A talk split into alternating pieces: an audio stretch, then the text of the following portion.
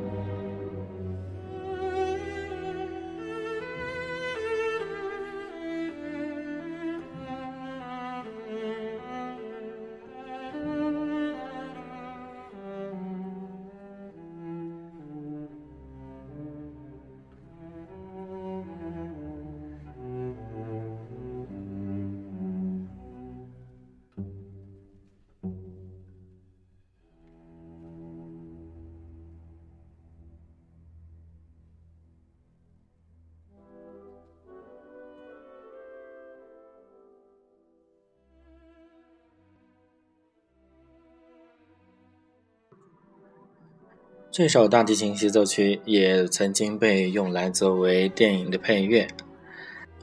在2013年刘德华主演的电影《富春山居图》里，我听到了这一段辨识度极高的旋律，瞬间出戏了。爱德华的这首协奏曲把大提琴声音里那种苍凉哀婉的特质发挥得淋漓尽致，不过和电影的气氛一点都不合适。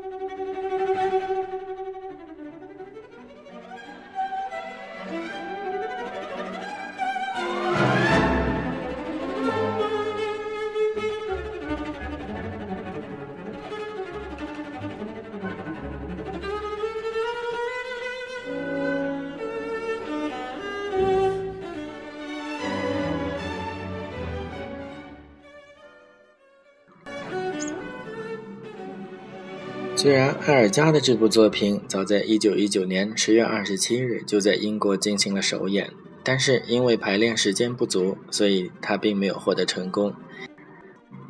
一直到了60年代，才由杰奎琳·杜普雷录成唱片，从此他进入了受欢迎的古典音乐行列。关于演奏者杰奎琳，又有一部电影是讲他的故事的，这部电影就是《他比烟花寂寞》。